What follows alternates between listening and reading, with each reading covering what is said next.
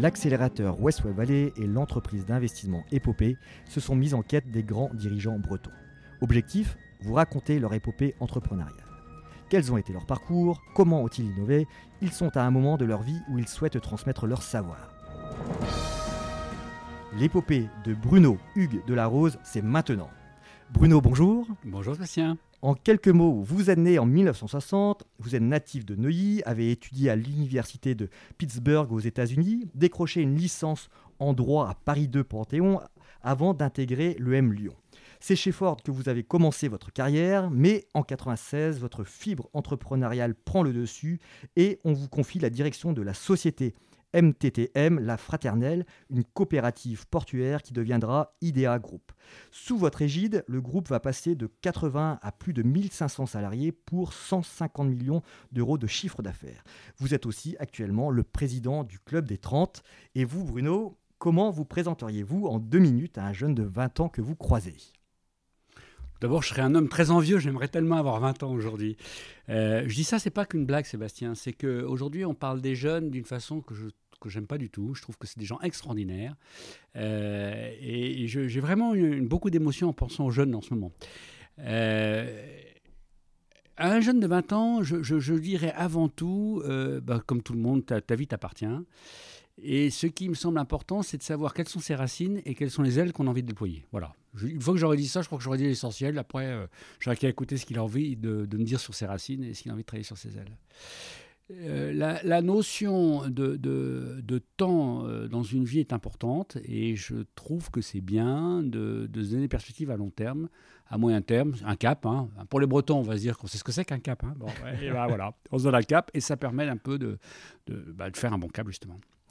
Gilles Fallin, donc patron de la STIL et élu entrepreneur de l'année en 2015, insistait dans un précédent podcast sur la vision du dirigeant pour sa société. Euh, et vous, Bruno, donc, euh, quelle est votre vision euh, d'entrepreneur? La première vision que j'ai aujourd'hui, c'est que les fondamentaux d'une entreprise sont en train de vraiment changer. Une entreprise devient avant tout un ensemble collaboratif soit avec des collaborateurs en interne, soit avec une capacité à agir avec des partenaires, quels qu'ils soient. La démarche RSE, d'ailleurs, nous oblige un peu à travailler cette démarche-là d'une façon intéressante pour traiter des imprévus en permanence et apporter des bonnes solutions à ses clients.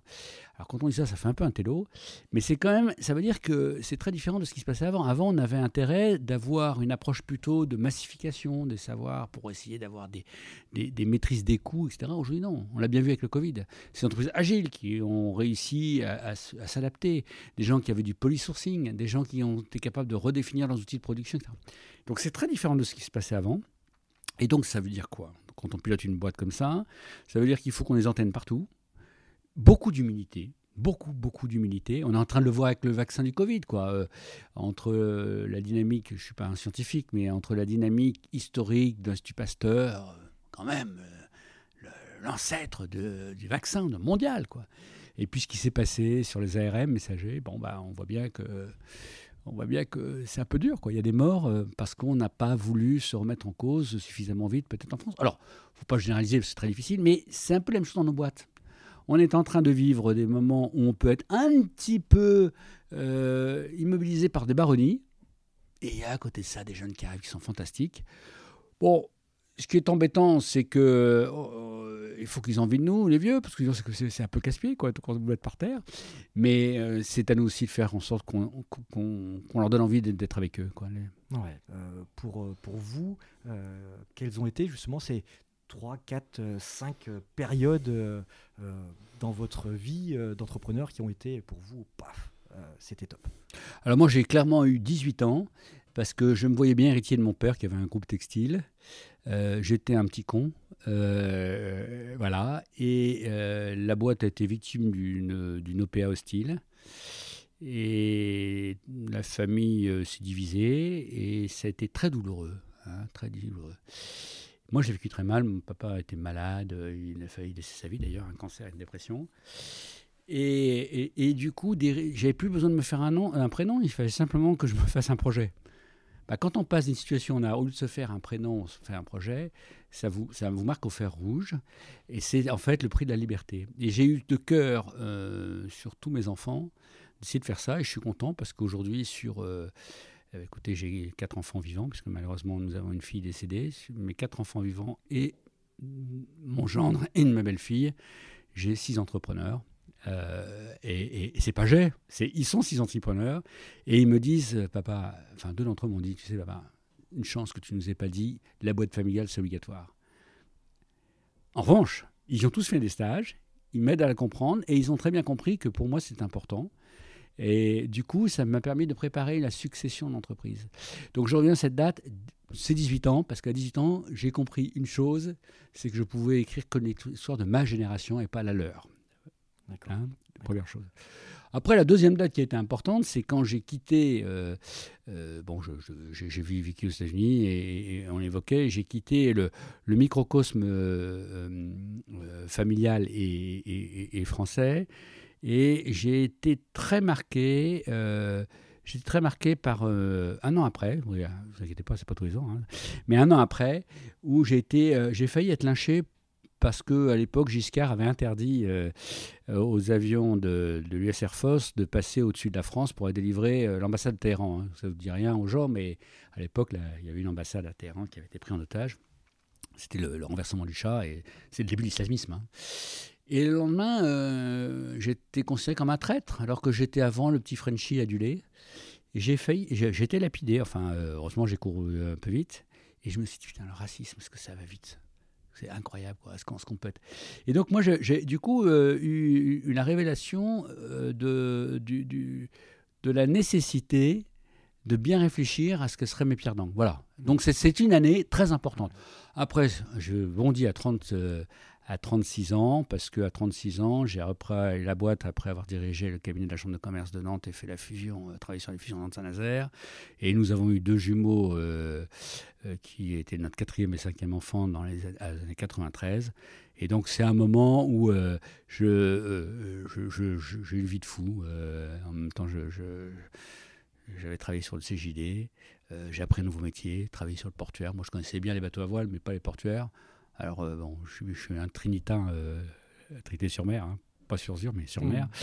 Euh, mais hum, c'était extrêmement important pour moi de, de, de, me refaire un go sur, bah, sur l'entreprise, dont tu as rappelé tout à l'heure que voilà, bah, maintenant j'ai 60 ans, elle, elle s'est développée et, et elle s'est consolidée avec une vision très claire sur la nécessité de consolider des, des, hum, des sites industriels majeurs. Voilà.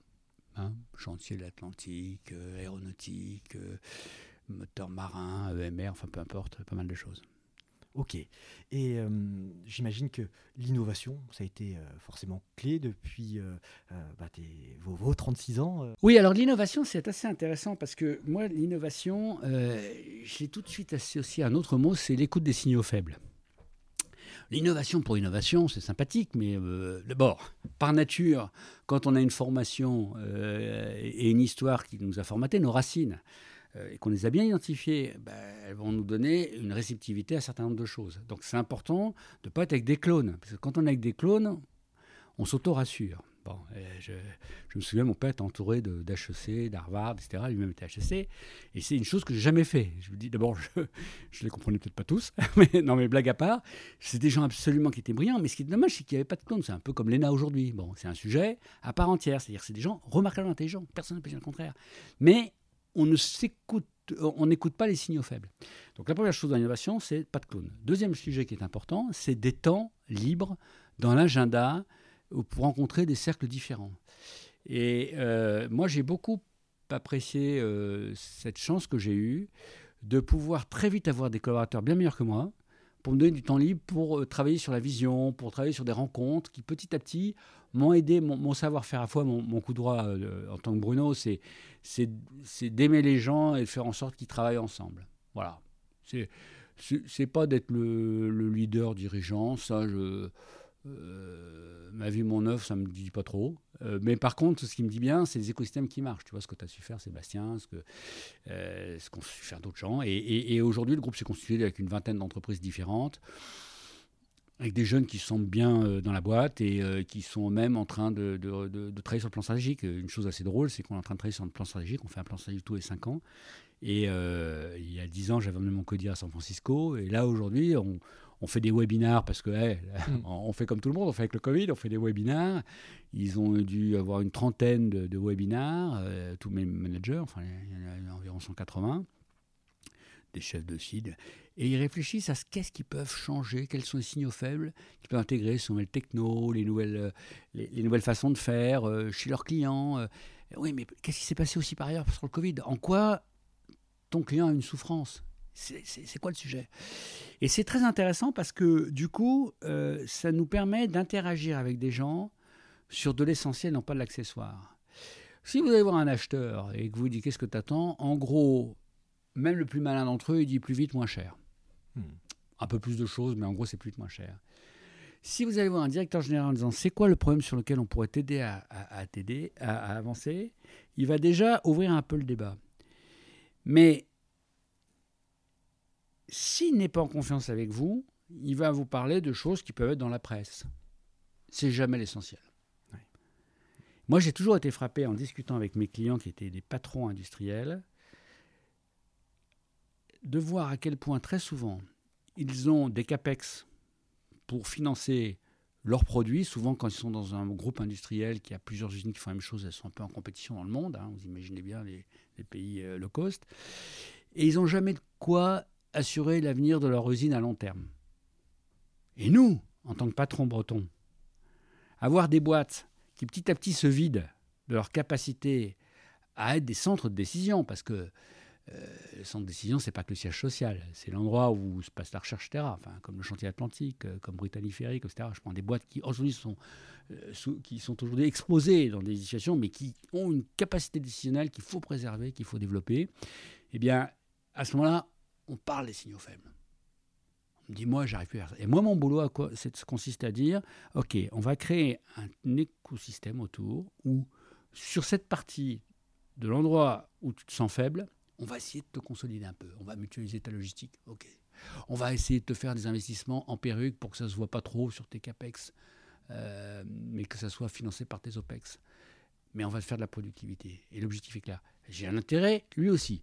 On pérennise les sites, et par ailleurs, bah, comme j'ai un certain engagement dans le territoire, ça me va bien, un peu comme tu le fais. Hein. Ouais, c'est intéressant. Et, et parmi bah, les différentes innovations, il y en a une euh, qui, qui, revient euh, ou... Non, j'ai pas. Euh... Je peux pas dire que. Euh, je vais pas dire que j'ai vu une innovation qui a, qui a, changé le monde. Je, je ne connais pas, je suis pas, j'ai pas cette intelligence-là d'avoir été un chercheur. Je vois des tonnes de trucs. Euh, là, c'est vraiment, je suis en train de. Euh, Arnaud Poitou, je sais pas si tu connais, mais qui est directeur central de, Nantes, hein, euh, qui est un copain, il est en train de faire un truc invraisemblable pour créer des énergies avec Farwin. Invraisemblable son truc. Bon, c'est génial. Je suis au comité stratégique de Zéphyr et Boré avec. J'adore ce qu'ils font parce que ça a du sens en plus environnemental. On est en train de mettre sur un site qui m'appartient, euh, enfin qui nous appartient au niveau de la boîte, qui était une ancienne usine de type AZF, on est en train de faire un écoparc. Avec un, complexe méthanisation-méthanation qui se ressemble à une des premières euh, européennes, voire peu plus que ça. Euh, je ne sais pas, je, trouve que toutes ces innovations sont passionnantes. Néo Silva sur la gestion du bois, on en parlait tout à l'heure. C'est des boîtes qui vont petit à petit faire du mieux vivre ensemble. Moi, c'est ces innovations-là qui m'intéressent. Est-ce qu'il n'y en a qu'une? Non, il y, en a, il y en a plein, plein, plein.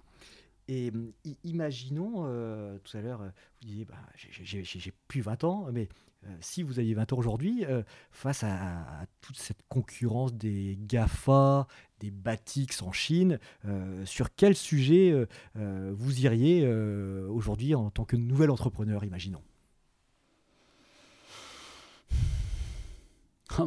Ah le sujet principal, mais j'en ai pas les moyens, hein, c'est de faire, euh, c'est d'arriver à maîtriser le stockage de l'énergie bas carbone euh, et la production associée. Ouais, ça, c'est, euh, parce que là, on changerait un peu quand même l'avenir de la planète. C'est vraiment mon sujet numéro un. Mais donc moi, je suis admiratif de l'impact. Ouais, ouais, ouais, ouais, ouais. je suis très. Bon, le, type que j'admire le plus en ce moment, c'est Musk. Quoi. Elon Musk, ce gars-là, il est quand même invraisemblable. C'est un extraterrestre. Amazon est très organisé, mais je sais pas. Jeff Bezos, mais Musk, c'est incroyable ce gars. Je ne sais pas si c'est un homme euh, merveilleux avec euh, son entourage proche, mais, mais c'est un gars, euh, ben, il est comme ça, il n'y en a pas 36. C'est un peu Léonard de Vinci du, du 21e siècle. il sait attirer les talents, les, meilleurs talents autour de ah, lui. Quelqu'un de brillant. plus que brillant. Ah, bah, oui, oui, oui. Enfin, difficile, c'est difficile d'avoir fait à la fois PayPal. Oui, c'est vrai. Enfin, ouais, PayPal. C'est vrai que c'était cela. Et puis les autres projets. Machin, et puis il y en a toujours, toujours, toujours. C'est ça.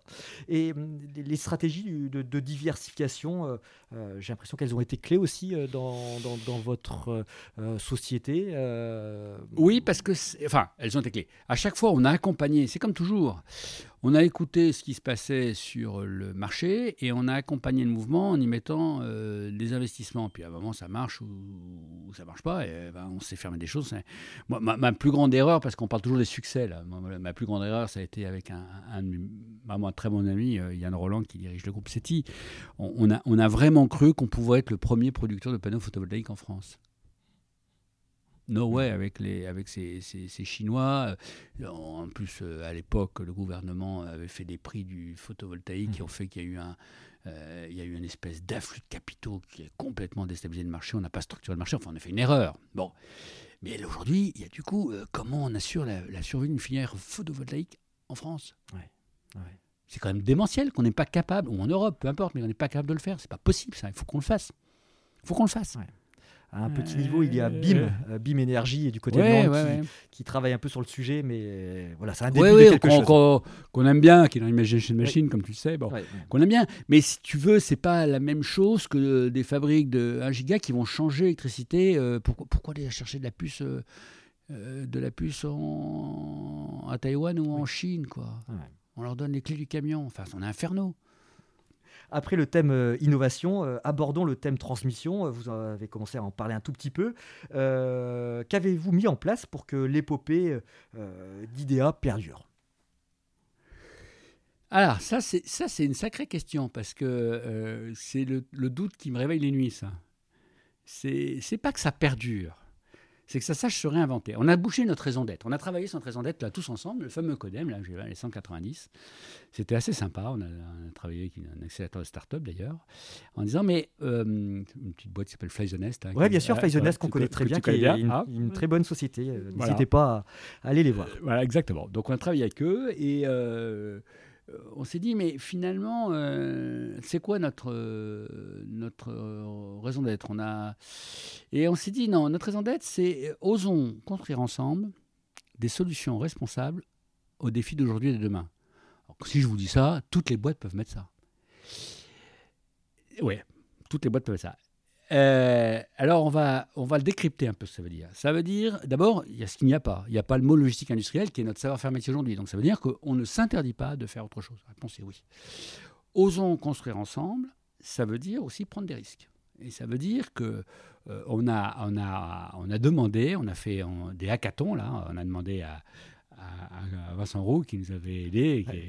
le fameux Vincent Roux. Le fameux Vincent Roux, exactement on a demandé à Vincent de présider le jury et on, a, va faire trois séries de hackathons. Et euh, à chaque fois, il y a huit projets qui ont été définis par des gens du groupe. On a dit c'est open bar. ce que vous voulez, compte tenu des valeurs du groupe, compte tenu de la raison du groupe, qu'est-ce que vous feriez demain? Et c'est extraordinaire. Parce qu'il y a ceux qui vont répondre sur logique métier disant il faut qu'on améliore tel ou tel aspect logistique industriel. Vous comprenez, c'est des secrets euh, stratégiques presque. Non, je blague, mais il faut Ok, teste-les à San Francisco, teste-les. Je fais toujours des learning expeditions euh, à San Francisco, j'adore ça. Euh, et souvent, on en fait d'ailleurs avec le Club des 30 en, invitant en même temps euh, nos juniors. J'ai fait ça avec mes quatre enfants, les quatre ont créé une boîte après, c'est extraordinaire, enfin trois enfants.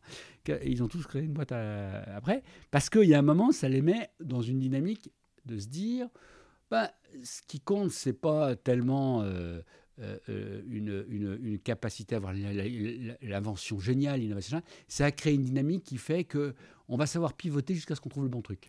Hein Il y a une énergie folle énergie, et puis après, euh, lors de ces Learning Expeditions, je le ah, confirme. C'est ça, hein, tu vois bien, toi, tu connais bien ça, ce domaine-là. Eh bien, moi, dans la boîte, c'est ce que j'essaye de faire aujourd'hui c'est de faire, je ne sais pas si ça perdurera comme ça, mais en ce moment, on a des gars qui travaillent sur l'hydrogène, on a des gars qui travaillent sur le mieux vivre ensemble, on a des gens qui parlent sur l'habitat partagé pour aider des gens qui sont des, exclus, il y a des gens, et tout ça, ils se parlent entre eux. Et de fil en aiguille, il se passe des choses. Alors, il y a des courants faibles qui passent. Je suis incapable de dire ce qui va sortir. Je sais qu'on fera un plan stratégique, on l'a dit, qu'on le finirait cet été et qu'on le présentera ensuite à nos partenaires. Euh, mais moi, je suis très heureux parce que quand il dit c'est notre boîte, le nôtre veut, veut dire quelque chose, quoi. Et c'est ma plus grande fierté euh, aujourd'hui à 60 ans, c'est de me dire, euh, moi, si jamais vu un coffre-fort, euh, c'est suivre un corbillard, ça m'intéresse pas. Mais je vois tous ces gens qui se disent, écoute, bah, c'est sympa qu'on ait eu envie de travailler avec toi sur un futur. C'est pas de m'avoir permis, c'est pas le chef qui permet, c'est dépassé ça aussi. Ah, on a envie de rester avec toi. Ils ils ont plus envie d'aller entre des startups, des jeunes aujourd'hui. Comment on fait pour donner envie de rester à des gens Comment on fait pour donner envie à des gens de rester avec soi? Euh, Il y a la confiance, il y a l'espérance et la bienveillance. C'est trois mots euh, qui m'animent beaucoup aujourd'hui. Ok. Euh, vous avez évoqué du coup le, Club des 30. Hein. Vous, êtes le président depuis 2016, si je ne dis pas de bêtises. Euh, mais par le passé aussi, vous avez été euh, président du CJD, du Centre des jeunes dirigeants de Nantes, à la CCI, donc Saint-Nazaire, à l'Union maritime de, Nantes-Port. Pouvez-vous revenir sur ces engagements et puis les, les combats aujourd'hui du Club des 30 bah, écoute, c'est, je, reviens un peu sur ce que je disais, c'est-à-dire que moi, mon savoir-faire, j'ai pas d'expertise particulière. Euh, j'aime bien les gens, j'arrive à les faire travailler ensemble. Donc, quand, on dit président, en fait, c'est plutôt le serviteur euh, animateur. Euh, c'est, pas autre chose, hein, parce que peux dire que vu les personnalités qu'on a au Club des 30, au CJD, ou dans les chambres, je passais mon temps à avoir des gens, qui, des gens brillants qui avaient fait des trucs extraordinaires. Et qui, quand même, en général, les patrons ont quand même en général une personnalité, une capacité de persuasion. Hein. c'est rarement des mous, c'est rarement, ou alors ils meurent. Mais, Donc, ce qui, est intéressant, c'est quand même ils mettent toute leur énergie à travailler ensemble sur des sujets. Et, et c'est ça qui m'intéresse le plus. Et aujourd'hui, euh, euh, mais c'est vrai aussi, je l'ai dit avec mes enfants, etc. Mais c'est vrai aussi avec les jeunes que je rencontre. J'aime beaucoup.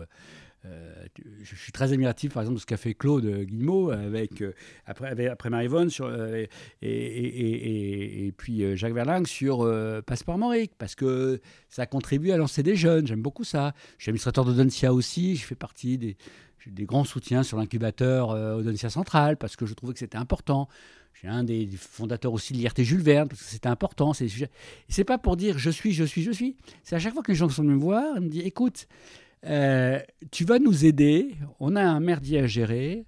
Euh, tu vas nous aider à ce qu'on puisse se parler ensemble. Voilà. En fait, en gros, c'est ça mon boulot.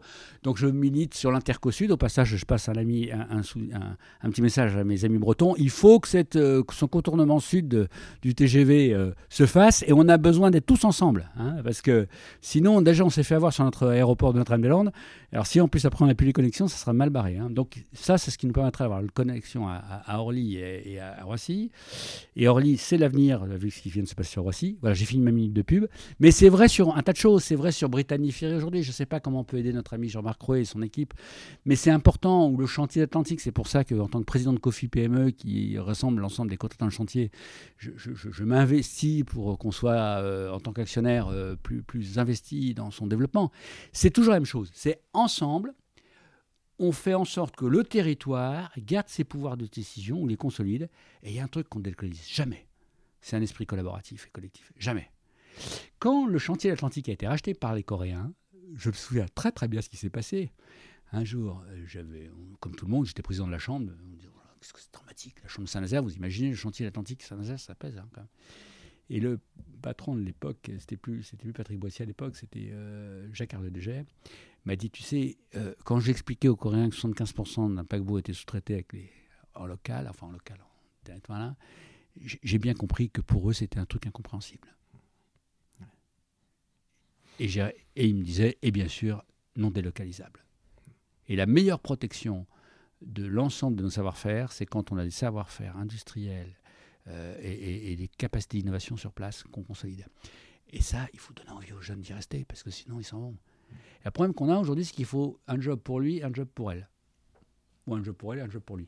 D'où les écosystèmes. C'est pour ça que c'est bien, c'est bien ton, ton job. Parce que tu consolides, tu fais des jobs pour les uns et les autres. Donc c'est bien. quel regard du coup portez-vous ben, sur ces, nouveaux entrepreneurs bretons et, quels conseils donneriez-vous à ces, nouveaux entrepreneurs que vous côtoyez régulièrement, de ce que je comprends Plonger. Plonger dans le grand bain. prenez le risque d'être heureux plutôt que de subir toute sa vie des sujets.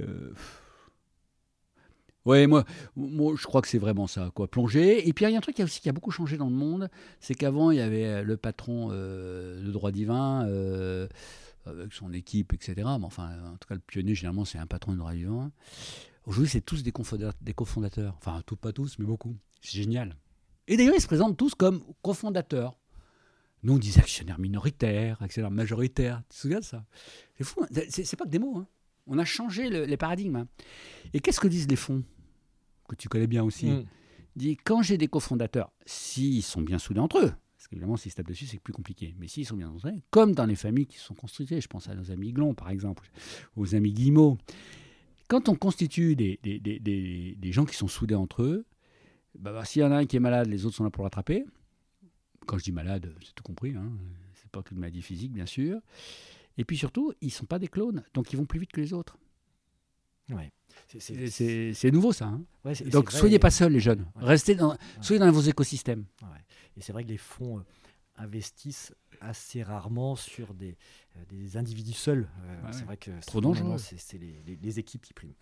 L'interview touche à sa fin. quelles questions aimeriez-vous que l'on vous pose et que l'on ne vous pose jamais? Quelle question j'aimerais qu'on me pose et qu'on me pose jamais Comment on fait pour avancer sur un chemin d'humilité après sa vie professionnelle, après une vie familiale bien remplie, après, enfin après, j'ai eu la chance d'avoir été très heureux et très gâté. Donc, euh, euh, comment aider des gens, comment mettre au service de gens euh, de façon discrète, sans, voilà, le plus, le plus possible. C'est ce qui me plaît le plus. Voilà, avec une, euh, bon, euh, j'ai le droit de le lire, hein, avec une dynamique, avec une donnée spirituelle pour moi, voilà. Mais euh, oui, vraiment aujourd'hui, ah, j'aimerais bien, j'aimerais bien. Je verrai pas grandir tous les arbres, mais j'aimerais bien en planter quelques-uns. j'ai un, j'ai un petit chouchou là en ce moment, c'est Néo Silva, Jean Guénolé Cornet. Je sais pas s'il entendra Jean Guénolé, mais je trouve que ça a du sens pour tout, quoi, pour les familles, pour les, l'industrie bois, pour le CO2, pour voilà, c'est une belle, une belle aventure. Dernière question. Êtes-vous d'accord avec moi pour qualifier bah, votre vie d'entrepreneur d'épique? Ouais, ouais, je sais pas. Est-ce que c'est d'être euh, entrepreneur ou d'être mari euh, et père de cinq enfants qui est le plus épique? Je sais pas.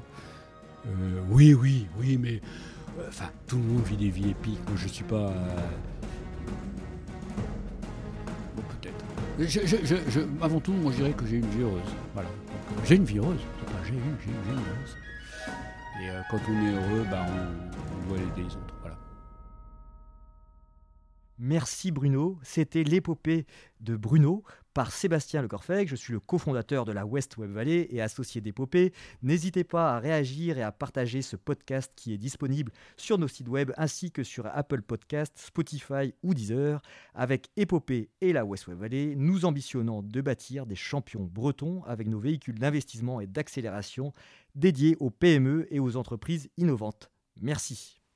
Merci Sébastien.